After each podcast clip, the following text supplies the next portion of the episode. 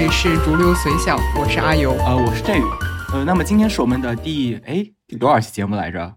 哦，呃，看一下啊，哦，第十三期节目，哦，不好意思，确实很久没有更新了哈，连自己的什么更到多少期都忘了，不好意思，不好意思。但是我们下半年就是真的非常的，我们两个人都在忙着自己讨生活，所以确实有一点。呃，我都不好意思说忙不过来，但是好像是有一点，因为播做播客这件事情还是蛮好消耗精力的，嗯，应该是吧？消耗他的。我知道我今年我为什么想说我们最后一期录这个嘛，因为今年我们开年的第一期就是关于，哦，我也想说这个，对，就什么有有始有终，呃，不，这是什么？开年骂了几篇之后，年年后再回顾啊，就有一种什么轻舟已过万重山之感。哇，这也是你年度名句的。呃，这就是网，就是有网感的人是这样的。而且我们为什么这一期会出来呢？为小宇宙做了年度报告。哇，不看不知道，一看我真的我真的感动坏了。我真的非常感谢大家这一年来收听我们的播客。我们自己也没有想到能够，我觉得这个成绩还是非常之好的。对，其实我们当时呃录这个播客的目的，主要是我我自己就纯图一乐行为，因为我非常喜欢去回忆自己的生活，我觉得播客就是做我个人的一种方式。但是没有想到，真的有这么多，现在大概有一百差快一百四十位听众了。真的非常感谢大家对我们的收听，对我们这这波这个小胡播客的什么赏脸吧。真的，我我们感觉再不录实在是不好意思了。这一次呢，我们就是来盘点一下二零二三年，总结一下我们二零二三年看过的影视综。那么我们大会会像那种什么小红书上面大家一样，什么红榜，我们会分为红榜和黑榜。我们是先说红榜，然后再说黑榜。说完之后，我们可能会对其他一些我们。呃，没有提到的，再进行一些其他的一个推荐。嗯，呃，这里要提前声明一下，我们这种红榜和黑榜，就仅仅只是从我们这一年个人看过的中间选拔，然后我们的感受也都是从个人观感出发的，是吧？就比如说，因为我今年看的垃圾东西有点太少，所以我的黑榜就有多少没有那么黑。因为一些奇奇怪的关系，我今年真的去了好多次电影院。我今年其实开年的时候给自己定了一个 flag。就是说我今年要看三十部院去电影院看三十部电影，因为二零二二年一一直没有去电影院嘛。结果到了年底，我发现这这大超标。大家看今年看了多少？三四十，快四十。哇！就是大家根据今年上映的这些电影来看，大家应该能够预料到我到底吃了多少那啥了。那你的黑榜应该蛮黑的，高情商。对，所以我今年其实，在电影方面真的没有看什么特别出彩的。电影，因为你知道院线电影就是这个水水平，大家都懂的都懂，好吧？嗯，OK OK，那我们进入正题吧。我的红榜第一位是一部剧，毫无疑问。就是我今年最喜欢的，今年至少看了四次的，那就是《重启人生》。呃，你你这部剧你也看了吧？是吧？是吧？我看了，在你的强烈推荐之下，我看了。这我觉得这个剧，首先总的概括来说，它是一部非常优秀的剧作品。为什么说是我要强调剧作品这个话呢？就是说这部剧它整个的一个优秀之处，它就是纯粹因为剧本创作这么突出的，而并不是说像嗯现在一些很多剧就是突出一些非常视觉的一些刺激。呃，例如说用大量的什么宏宏伟综合宇。宙，不是和宏伟的一些东西，还有包括一些非常的一些非常奇怪的一些设定，完全不是。但是重启人生，我觉得它这个设定也是蛮有意思的了，就是它是一个其实是一个人完全是会不断重生的一个呃一个一个一个设定，而且但是问题就是说，那就是说如果我能够重启我的人生一次，就是说。我从我的零岁开始，以我现在活了这么多年的记忆去回到零岁，大家会想干什么？呃，我们这种俗人、凡夫俗子，可能说啊，我要去在二零一一年去买点比特币，这样的话，可能我的资产就现在已经翻好几万倍了。确实哈，对。但是这部戏，我觉得它的优点在于，它完全没有这么做，它反正它反而是一种非常普通人能够做的一个生活。我觉得这个是这部剧的非的最出彩的。呃，它的主角他其实就是一个非常普通的一个人，他在三十多岁的时候就。第一轮去世的时候还是还蛮异常的，是被是突然一下，就是因为了捡一个东西，就非常突然一下就被被车撞撞到了，然后他他进入重生的一个循环中。第一轮时候我以为说啊，呃，他的第二世会怎么怎么样，都会用非常长的一个篇幅去继续他的重启的人生。令我惊讶的是，他他的第二轮也是他的第二轮也是非常平淡。对，他首先是经了平淡，接下来他第二轮又经历了一次。一次死亡，他又回到了那个白色的房间，他又开启他的第三轮生活。这有什么好惊讶的呢？我请问，他是有一种完全超出预期的东西。我以为他这个剧就是继续了第二世，然后从重启人生到他第二世多么多么成功，结果他这个是会，他这个重点是在第几轮的这样的循环，我觉得这个是一个非常超乎我意料的，而且而且这个厉害的点在于什么呢？他就是你说这种同同样的这样的人生，他经历同样的轨迹事件去继续一遍，我觉得可能稍不留会写的很无聊，但是你觉得你看了就觉得很无聊吗？你会觉得他的第几世比第几世，好像每一世他都有新的东西，即使是同样的事件。每个轮回的不同的表现，它都让你非常的惊喜。确实，而且我觉得他，我我个人觉得他比较珍贵的在于，就是呃，因为这个主角他想要的东西，就是这个主角他确实是一个过于怎么讲呢？这这是一个非常非常之普通人，他的出发点，我觉得每一个都非常的令人意想不到，但是又会很暖心。比如他前面几世的出发点，记得是。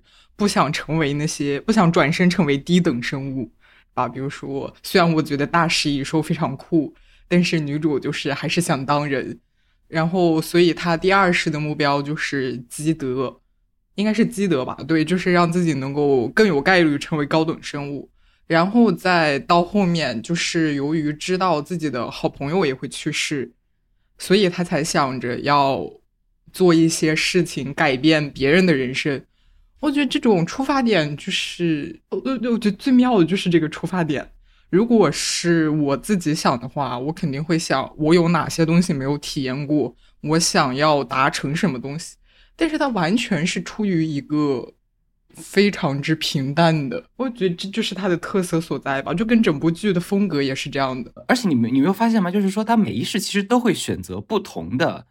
不同的一个角色，就是我觉得他的更多想法就是我想体验，他不是想体验啊，但是他每一轮会选择不一样，就是他选择是不一样的人生。例如说最后一轮开始前啊，例如说他会选择去当电视台当编导，去那个药店去当一个药师，就是这都是他，就是他每一轮都会去刻意的选一些不同的一些。呃，自己，但是我记得剧里面并没有表现出来，他选那些是因为他们他想体验不同的人生吧？他想的是更多的是觉得，呃，他觉得很有趣。哇，这太不公平了。我反而没有看出来这一点哎，就是因为他这部剧的特点就是超出平凡人的一个普通人的一个想法。我们普通人可能就是。呃，去如果重生的话，我们可能就是说我们会非常功利的去选一条道路，而我觉得这个特别有意思，就是他最功利的一个细节，就是说他第二世的时候，他说他去买了一个白色拓麻鸽子，他说他知道这之后这个什么玩具会被一抢而空，但是他的功利都是这么小的事情。哎，其实我们换个问题吧，就是说，因为我刚提到这个，我就是觉得，如果在你现在的原生家庭。你会想，你重生的时候，你再在这个原生家庭吗？反正我是不太想哈。但是他能够一次又一次的在这个家庭重生，不是他没他没得选啊，他不是选的哦。他的设定就是你要么就成为那个低等生物，要么就是重新过一遍你原来的生活。那你的原生家庭就没办法选择。不是我的意思，就是说他既然愿意去继续生存在这个原生家庭，说明他的家庭是非常幸福的。不是，就是你的你的选择只有两个大食蚁兽和原生家庭。你也不愿意选择吗？对，先抛个人，他的人类中心主义不谈。反正如果是我的话，哈，我我想到自己的家庭，我还相当要在自己家庭去度过这么糟糕的一个童年，自己的一个经历的话，那我还宁愿去选择大食蚁兽呢。甚至我觉得他们家的关系是真的非常的棒，就是真实的不像在。但是如果你想着你的你的意识会，就是他现在是以他现在的知识开始重过人生啊。那也许你我会想过的，因为我觉得啊，这种这种梦大家应该都做过啊。就比如以你现在的智力去重重读小学、重读初中，尽管我觉得成绩不一定有第一是好，但是我觉得这是一个这个体验也不能说差吧。呃，像本老中人这样子，就是我觉得我完全没有动力去重新开始一轮，以我我自己的现在这样的身份去重启人生，我是完全没有这个胆量的。我我是完全没有没有这个气魄的，我我是不会的。我会，但是我觉得这样没什么意义，因为有一些回忆，它之所以我现在还在回忆，并且觉得还蛮珍贵，并且有点意思，就是因为我那个时候是个傻小英。但如果你现在去的话，肯定会错过一些别的东西，但是能不能收获一些别的，那也不好说。那总之就是多一次机会，为什么不试试呢？虽然我们不知道食蚁兽会不会有别的想法。反反正是我一开始也觉得哈还是要当人，但是可能现在什么因为人生自己人生境遇，可能说哎呀下一辈子真的完全不想当人了呢。我觉得我觉得这部剧，我就是刚刚突然想到这部剧女主的精神状态，真就是从始至终都非常之稳定。而且而且他价值观也就是从始至终都是那种很踏实、很平淡。就像他们最后也是，即使是要救人，也都不是说什么拦着女主上飞机，或者是最后一幕你记得吧？有一个有一个男的过来拦住两个机长，说这个飞机肯定要出事，我要求你们现在别去开，大概是这个意思。但是女主就完全没有这种想法，就是从头开始稳扎稳打。那个我其实加那个的那个同学是那个豆瓣小组，就是大家大他那个剧里面有详细的分析说关于为什么说。试图救他那个前妻的男男的，就是他们人生的一种对照。他他就是他宁愿选择去去用这个什么投机式的一个方式，而和和与他们的从自己开始去努力改变对方的一个人生的这样的一个对照。我觉得这是，我觉得这就是这个剧想传达的其中一个意义吧。我觉得，其实如果你功利的来看，他当时投机确实就可以改变。你就大闹机场，那辆飞机肯定起不了飞。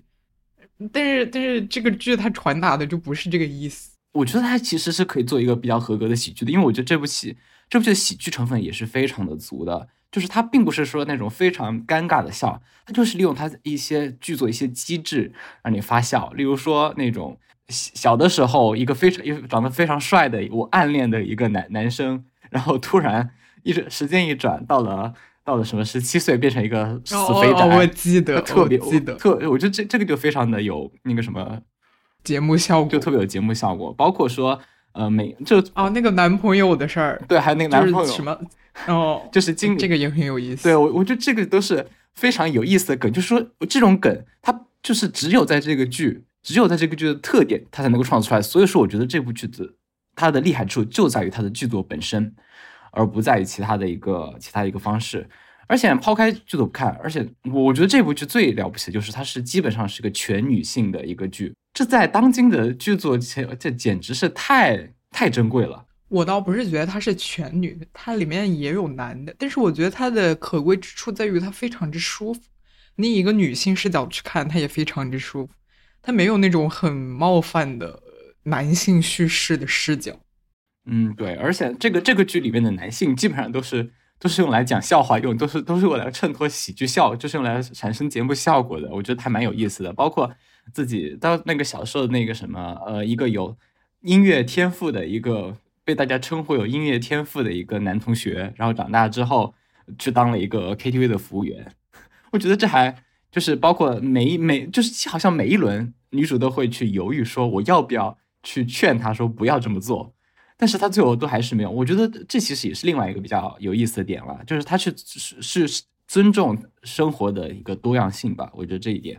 我觉得女主就是因为一直都这样觉得，所以她才会一轮一轮，她每一轮是这样过。如果她就是一个会，如果她能去干涉别人的生活，那她自己也不会选择这种几乎没有太大改变的模式。这这部剧给我的一个收获是，我现在会。经常想到，有的人是不是在重启人生的第几轮，你知道吧？就对于你想你思考你自己所面对的人生的重大决策是有一定帮助的。因为，因为我觉得，那就你在这种你在现在，你没有办法知道你每一个选择带来的是什么。如果你可以多想一点，比如说，如果你多了一个这样的视角去思考的话。也许你能说服自己一些你一定会放弃的东西，他就没有给人一种太过遗憾的感觉。就就是他给我的感觉，就是他让一个他让我觉得很释然。我想的就是大家都是第一次人生，都都应该都都是第一轮。可能或许有些人就是选择会好一点，他们可能哎，我反而不这样想哎。就是我看完这部剧之后，我会想，大家都是第一轮人生，凭什么你可以这么荣观呢？是不是因为他重启了人生是吧？对啊，我就觉得哦，你你是在第三世吧？你这种人生选择，只有我在第五世这样选择，我才不会觉得有遗憾。那是因为我已经体验过别的东西。不，我比较我部分同意这一点，或许或或许是吧。所以这这所以这还是让人蛮释然的吧。但是但是但是这种呃，我我刚刚说他给我一个视角，就是有一点点有一点点自欺欺人嘛，意思大概就是你看。人家选了五世，比如说他这是第五世才做出这样的人生选择，而我在第一世就这样的话，那一定是这种人生选择会带来一些，这个人生选择会有点东西，所以我是我如果好好体验，我是可以去体验到这种美好的。我倒是反倒还倒还没有这么功利。呃，我还是觉得人生重在体验吧。我觉得更多还是重在体验嘛，并不是说自己要爬的一个。那我要是觉得人生中的体验我只有一世选择的话，那我可太遗憾了。我们我我谁知道我我我我我们是不是也是平行宇宙中的第一世？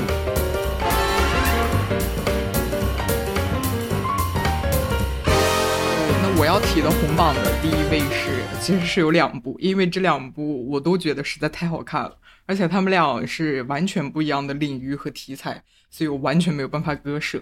我要提的一个是《克拉克森的农场》第二季，这是一个亚马逊拍的英国的真人秀；第另外一部是《海妖的呼唤》，这是一部韩国的真人秀。我们一步一步来，好吧？嗯，克拉克斯，嗯，这两部我都还稍微看了一点，但是《海妖的呼》呃，这两部都没看完哈。哦，你竟然都只看了一点，没看完吗？但对，你的测评。呃，我先大概介绍一下吧。克拉克森的农场呢，它就是它的主角是一个英国比较知名的赛车节目的知名主持人，他叫 Jeremy，然后他去经营一个农场。然后亚马逊就是以一年为视角对它进行拍摄，然后就是第一季就是第一年，第二季就是第二年。我推荐，我虽然说的是第二季，但是我觉得一二季都非常之好看。然后我觉得它好看呢，就是在于纯粹在于太有趣了。它这部剧的视角纯粹就是一个，你知道吧？他有英国有钱的老白男从零开始种地，种这这个设定就。已经包含了非常多冲突的元素。嗯，哇，就是那种现代人就进入农耕文明时代是吧？有种。哦，对啊，他他第一季的主要内容就是他第一季大概就是呃开局一块地，好像有反正就是很大一个农场，因为英国那边就是呃大家都懂他们是什么经营模式。然后一切呢，这这个这个主角他也是非常有意思的。呃，他是一个呃。他是一个怎么说呢？首先，他身上有老白男的那种松弛感，就是一切都无所谓。然后呢，他又非常嘴巴很毒，又很刻薄，所以讲起话来很有意思。所以他超级有节目效果，里面非常有节目效果，就是他几乎他作为一个农业新手，对农业知识可以说是。很少有了解，但是他经常觉得自己非常之聪明，就像一些天才的那种灵机一动，对吧？我如果如果大家经常看豆瓣小组就知道，这种灵机一动都会造成从下厨房到炸厨房，就别说在农业上有多有多可怕了，就是农业，嗯，就更别说在农业上有多可怕了。所以他整部剧里面的戏剧效果超级足。从细节上来看，就是他每一次有一个天才想法，然后后面打脸。比如说他去买拖拉机，他就不甘平庸，就一定要买兰博基尼的拖拉机。然后这个就是前两季这部兰博基尼拖拉机都足够好笑，因为它实在是太大了，它也没办法停到原来停的仓库，然后跟一些比较重型拖拉机要挂的机械没办法挂，然后在那种小路上走也会。也会撞倒一切栅栏之类。对我觉得一个特别好笑，就是他提他基本上，因为他后面是购置了，我记得有一集他是购置了很多那种很那种很那种什么耕地的工具，他把那都真的超有喜感，那个猛带一个拖拉机，然后拖一个猛小的一个东西，超有喜感，那个那个画面。你又不得不承认，这种灵机一动，它虽然有的时候会造成很坏的后果了，以及他啊，我节目里面的其他两个人也很有意思，一个是就是从来。从来没有出过那个小镇子，但是是一个非常资深的农场技工。另外一个就是在农业上非常之专业的农业经理人。就他们两个虽然会劝阻主角，但是你知道主角这种老白男有的时候就不听劝，所以他的灵机一动经常会造成一些很不好的后果。但是呢，首先由于是他自己承担，另外一个是由于确实太有意思了，所以让人发不起火来。比如那个，我我我觉得超级好笑，但好像是在第一季里面哈。我首先说一下，因为我两季看完都很久了，所以我不一定记得很清晰。他在第一季里面，我记得他是想要牧羊，但是知道专业的牧羊人以及边牧到底有多贵，所以他就自自己觉得非常聪明，用无人机录了一段狗叫。然后第一次是有用的，到第二次就完全没用了，他就只得一个人去追羊，然后追追无人机，然后后来还是要重新请人。但是你你不得不想，这种想法实在是太天才了。别人都没想，怎么别人都没想到，就我一个人能想到？哦，是吧？太天才了。哦，然后另外一点就是，然后另外我觉得非常好，就是他从一个这种很有戏剧的切面进去，你能看到非常多，比如说跟我们非常陌生的农业生活，尤其是英国那边跟我们完全不一样的机现代机械化农业。那种集约式重机械，然后以及他们不太一样的农业管理方式。对，其实说到这个，就是我看完这部剧后，我就在想，因为我爸是乡下，就是就从乡下长大，他就经常我带我乡下，他说：“你看你们这种，你们你们这种重新长大的人，连连什么什么连插秧都不知道，什么连你我们在干什么都不知道。”哦，对对对。然后我看完这部剧说：“哦，我需要知道吗？现在都都是这种大农业生产，我们还需要这种。”我觉得这还是蛮开阔眼界，特别是我觉得连我爸他们都不会接触到那种，例如说像呃，集像像什么养去养羊啊，去一些做去养鸡，有养鸡吧？好像有记得有养鸡，有有有，他什么都要了，有羊牛鸡什么都要。我觉得同样是种田，我觉得就是他们喜欢用他们那个时代眼光去去否去嘲笑我，用上一代人喜欢去嘲嘲笑我们的眼光，然后我们现在有自己的一个新的对于农业的一个新的视角，一个人可以去管。我我得超大的一块地是完全有可能的，先不说管的好不好哈。对我觉得这个节目更多对于我而言，当然除了这些，但我觉得这个确实非常的好笑，就是而且你你懂吗？我我看这个剧，我是边吃饭边看这个剧，呃，边看这个的。哎，其实它是适合下饭的，只是第二季里面有一些你知道养牛一些不可避免的脏呃一些你知道排排泄物，以及要把手伸进去掏牛仔的那些画面。其他的我觉得都还好啦。嗯，对，但是我觉得这个它整个就是一个非常开眼界的一个东西，除了这些节目效果而已。而且你刚刚讲的那个农业发展方式，其实我觉得，呃，我倒不是完全这么想的。呃，这确实是一个因地制宜的事情啊。你要说在我国，确实只有一些比较大的平原可以这样吧。在比如说我们成长的湖南山村里面，呃，你让大家完全不务农了，确实也是一个。不太现实的，但是那种那种环境就大家没有办法这样务农。我我是觉得，我看这个的感受就是，你要放下你的想象，大家就会觉得哦，自然多么美，我亲近自然就会多么的好，以及我就想回家种田养猪。你应该知道，这是一个，这不是你的退路，好吧？而你不要你不要把它想的那么美好，它里面有非常多。复杂、繁琐、专业、科学的东西，而且这它第一季里面的主要矛盾，呃，可能就是说，呃，我想想啊，有该下雨的时候不下雨，不下雨的时候又下雨，然后还有又遇上了疫情，然后就是什么禽流感之类的，就非常之艰难。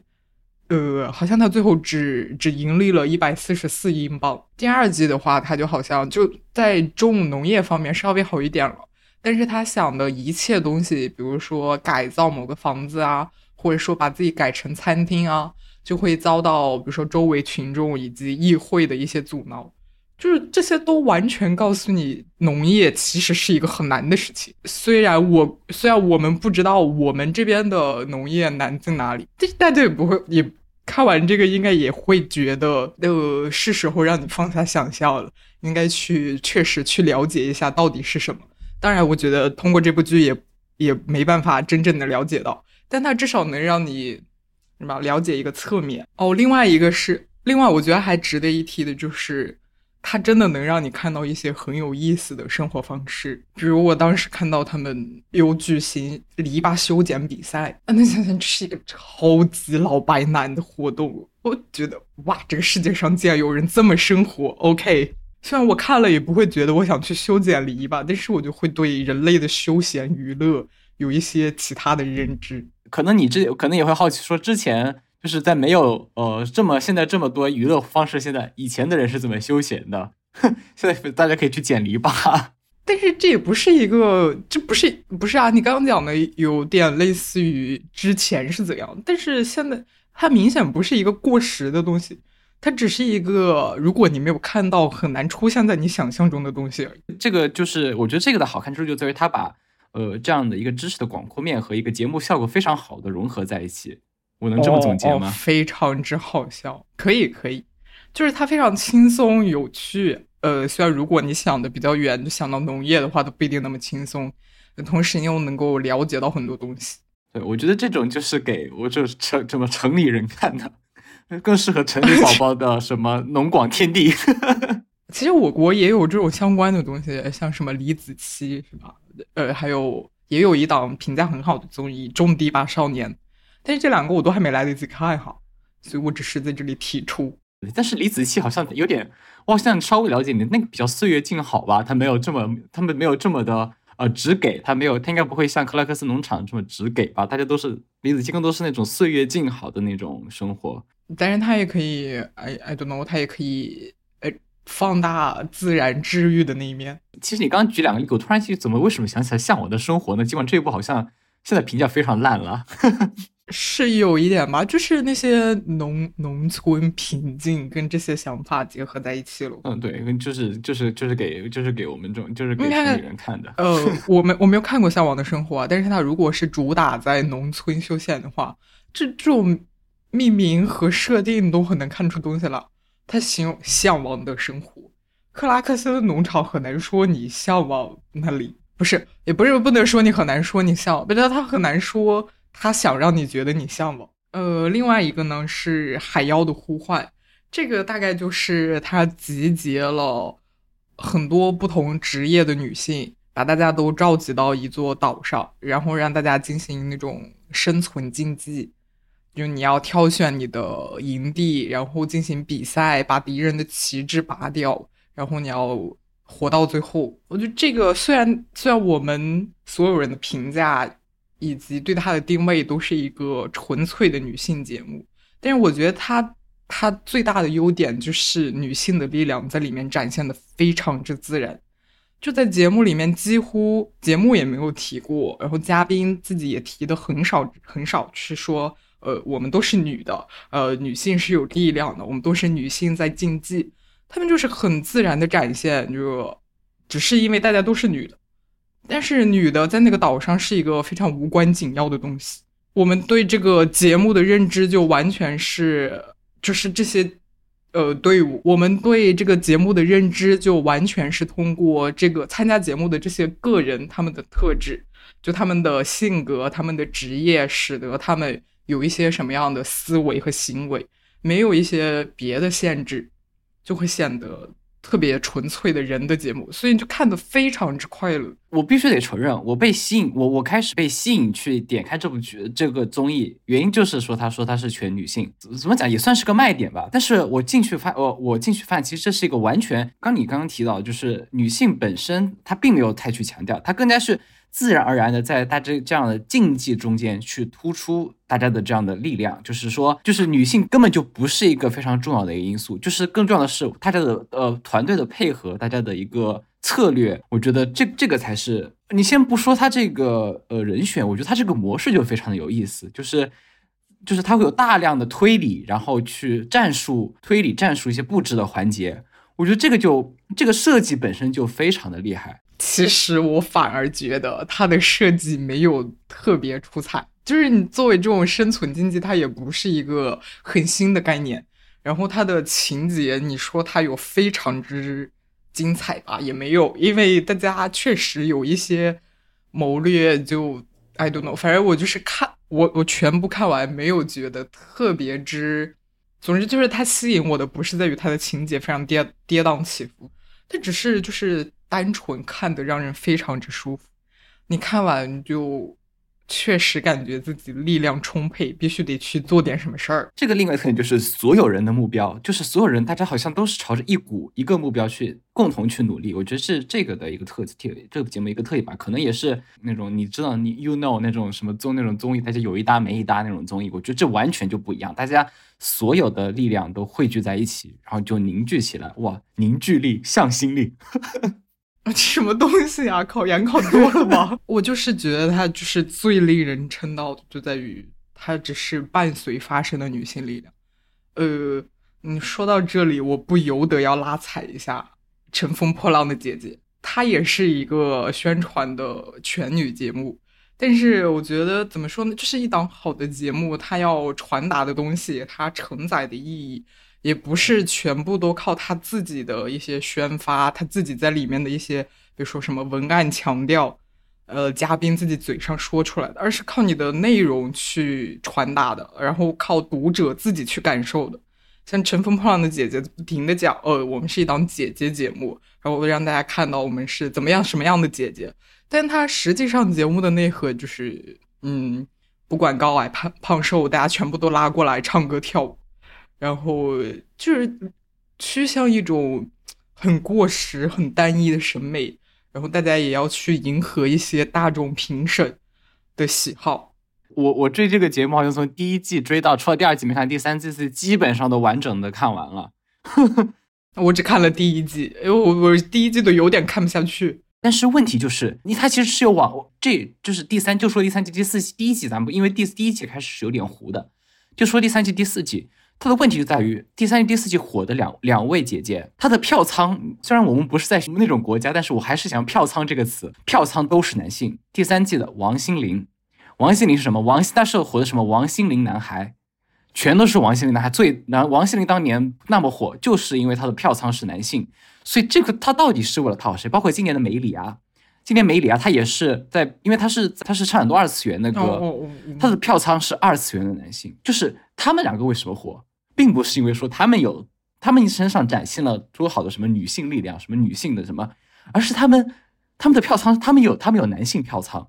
我觉得就很离谱，你知道吗？谁看谁后悔。但是不也不知道为什么不有不为什么我总是一年一年的总会去看，真是。可能他虽然离谱，但是他也很难得吧？他至少有这种形式在。呃，总之呢，我推的这两部，我觉得还是有一些共同点的，就是他们他们有点类似于那种比较成熟的文艺作品之类的，就是你读完感觉他想他说的东西是有限的，但是你自己可以想的东西是非常非常之多的。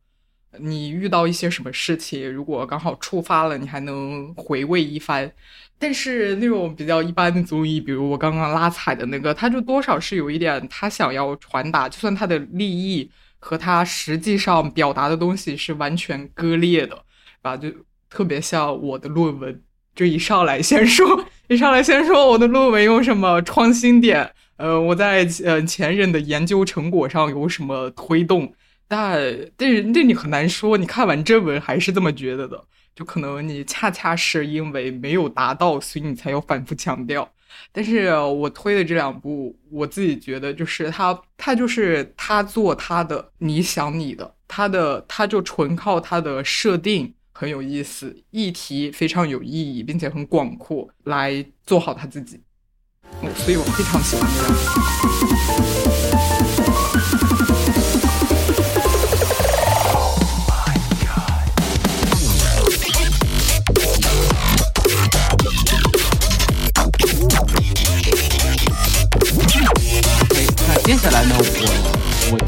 下一个红榜呢是电影。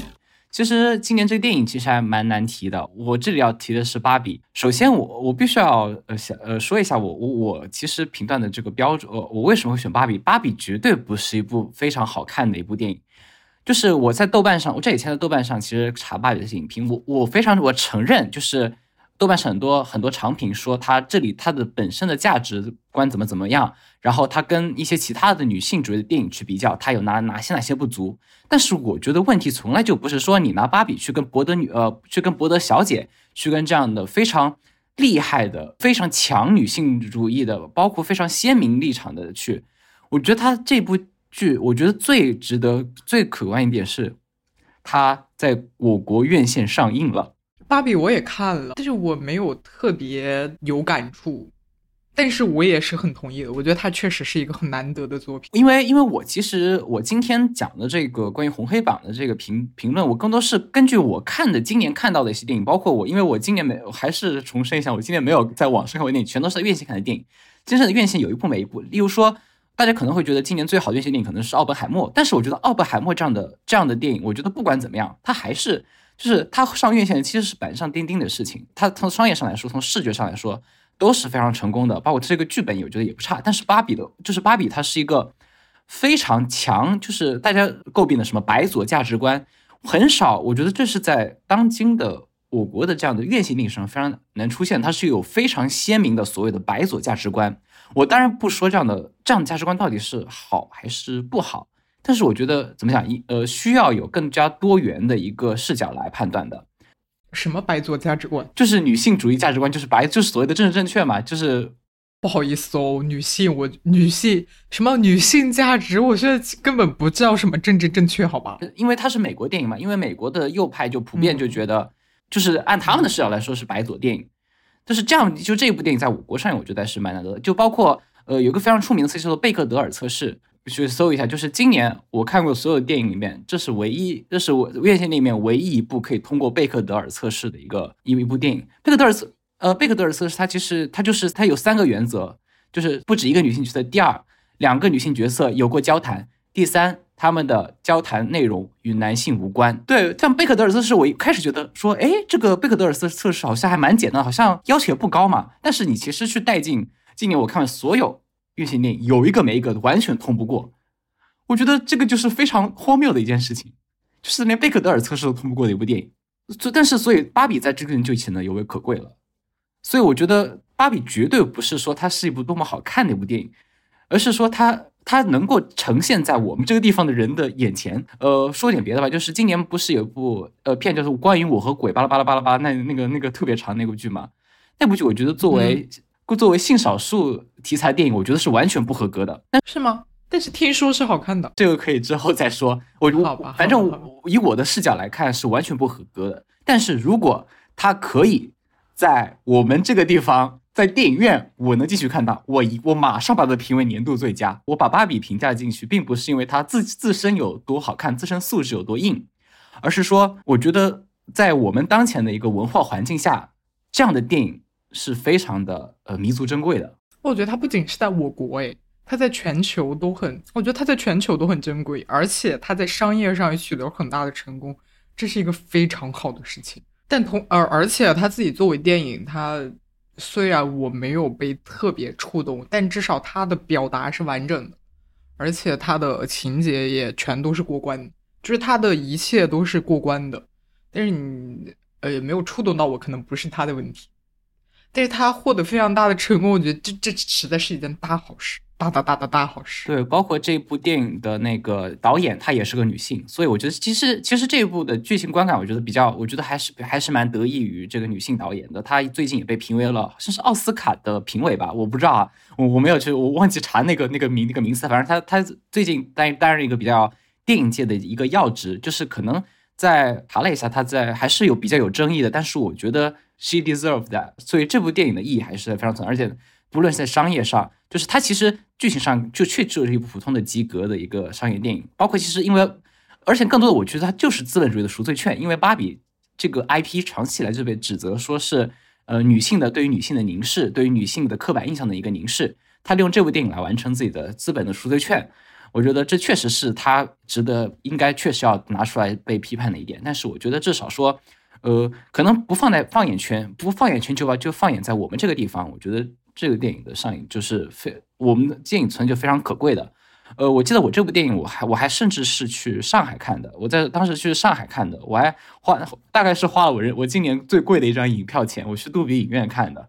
而且它的视听效果还值得，它的就它的视听效果真的是没得说。当然，它本来可能作为本来就是作为商业片，就是应该这个素质了。这个其实倒也不，这是绝对不是最重要的。它的剧情也不是最重要的，它的选角什么的，这都不是最重要的。最终还是要总结一下，我来我提到它，并不是因为它多好，包括说豆瓣评分，它才我觉得应该是今天所有谈到的电影里面，包括还它它甚至比一些多少分来着？八点八点一还是多少分？对，你要考虑到有男破防了，在里面打低分。对，而且说起这个其实还蛮有意思的，就是那那段时间不是说嘛，就是呃男性的反应完被完成了这部正呃什么完成了这部电影的另外一半，就是我觉得这部电影。一点都不算激进，甚至我觉得它算它超级温和的。那我觉得它能够，它既然能够上映，就表示它绝对没有什么特别激进的一个想法。就算是这样，那豆瓣那种那个讨论区有多少男性说这么批判那么批判，说哎你们这都是假女性主义，那什么女性主义应该怎么怎么样的？我觉得就很好笑。他完成了这部电影的另外。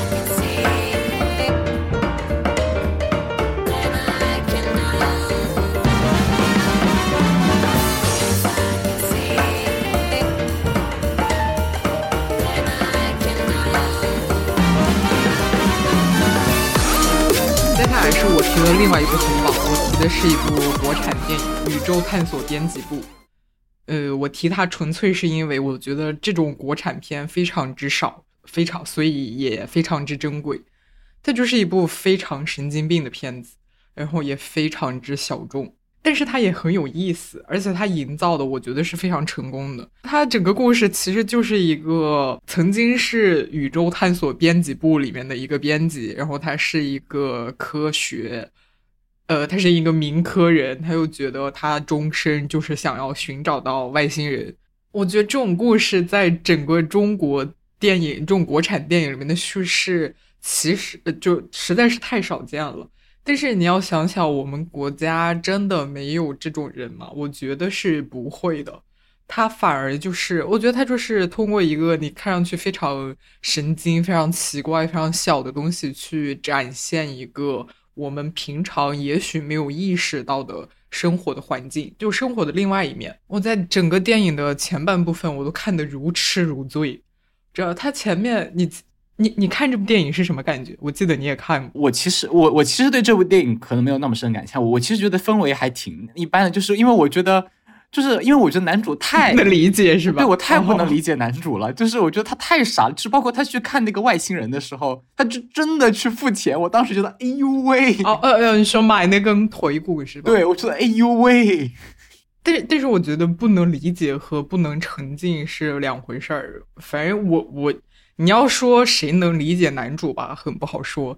但是我真的非常喜欢那种氛围，他整个前面都非常之荒谬，所有的人还有他的行为，以及通过这种人你能看到的别的环境。我我印象里是他去他去哪里来着？什么精神精神？他好像被送进了一个医院，然后在那个医院里面看到，通过他的眼睛去看到别的人。就全部都是待在在什么扮演《西游记》，然后那种呃假装天庭的烟雾从门缝下面传出来，我觉得那简直就是一个，我在那里的时候我真的是笑死了，呃，这简直就是一这这就很像一个精神有点问题的人的臆想症，但是他通过他们的那种不行，我这样讲显得好像我是正常人。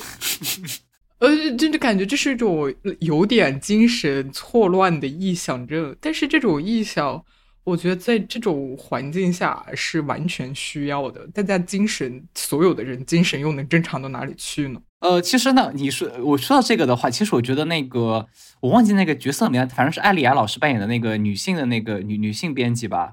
我觉得这个角色设计的特别有意思，就是她是一个看似一个非常清醒，她是个看似非常。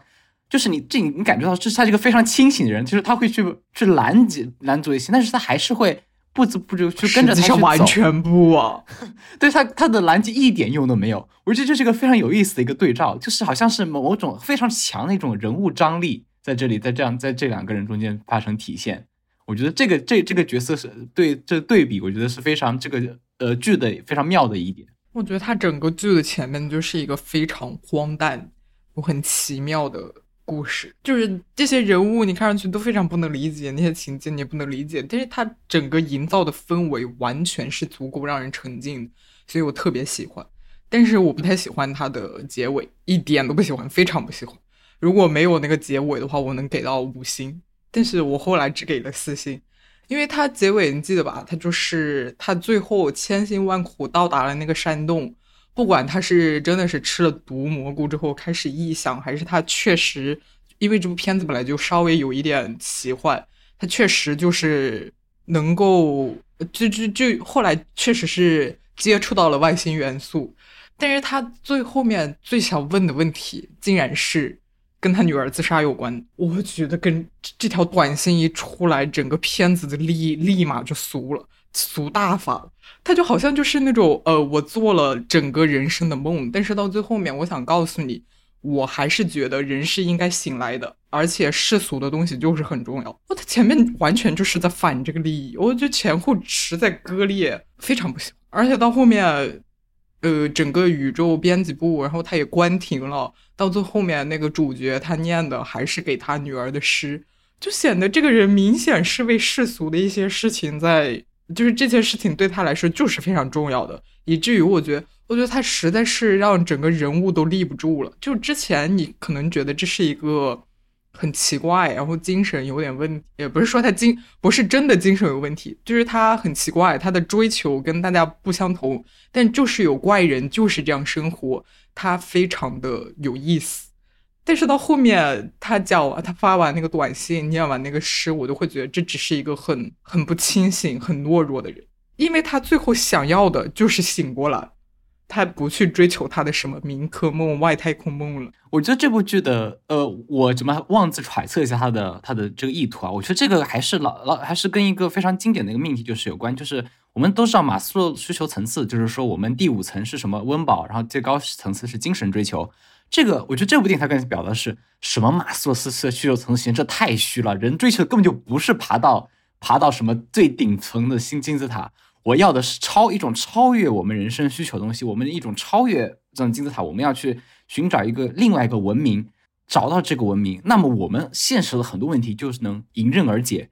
另外一种意义上的思想实验吧，我觉得可能拔太高了。我的我倒是没有没没有体会到这一层。这个价值，我觉得可能还是我个人的一个价值观偏好的问题，因为我觉得这部电影太多神秘主义了，因为我对宗教这样的什么东西一直没有什么特别。特别强烈的感受，就是我觉得这部电影太多神秘主义的元素了，包括那个麻雀，那那麻雀突然布满那个那个什么狮狮子旁边，啊，包括那个驴突然出现，我觉得这太神秘主义了，就是他又不给你解释这样的东西，他又不给你解释这样的东西，他要是解释反而就俗了。对，这确实，但是这样的东西出现，我就觉得我就非常想看，所以我们我对这个呃评价还是比较一般的，就是可能我只是觉得这部片子它就是展现了一个很很怪的。一个很怪的生活方式，一个很怪的人，一个很怪的故事。但我但这个故事，你确实也能思考很多东西，而且它确实很有意思，而且它整个打造的氛围都非常之契合，所以我特别喜欢。我觉得大家就是要多做这种电影，有病的人才当艺术家，太主流的东西没意思。确实蛮遗憾的，这部电影当时我觉得排片还超少的，我那天还特别挑了一个非常冷门的时间去看的。我觉得一天我们这种小城市一天就排一场吧，那个电影院。还挺那个什么的啊！我有没有跟你讲过？我看电影的时候超级好笑。那那个时候，我我去看这部电影的时候，可能那个电影院是有点问题，但就是跳着跳着会，就就播着播着会突然黑屏一下，因为它整个电影就是用的伪纪录片的形式嘛。我就觉得这是不是导演的深意呀？他这种黑屏有什么有什么意味吗？然后到后面黑屏的就是时间越来越久。我说啊，我暂时还没看出来哦，这个艺术太高太高了，嗯，真的，我说哇，好超前的艺术表现形式啊！然后到后面到中场的时候，他直接就整个黑屏了，呃，也也没有别的东西了。我心里想，我还在想，我跟我我我跟我朋友一起看，我还得跟我朋友说，我说这会不会是真的是一种艺术表现形式？然后这个导演黑屏的现在这这个黑屏的时间。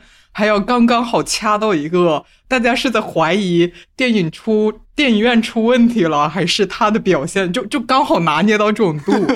然后我刚讲完这个，那个工作人员啪一下把灯打开，然后进来说：“呃，有点问题，大家等一下。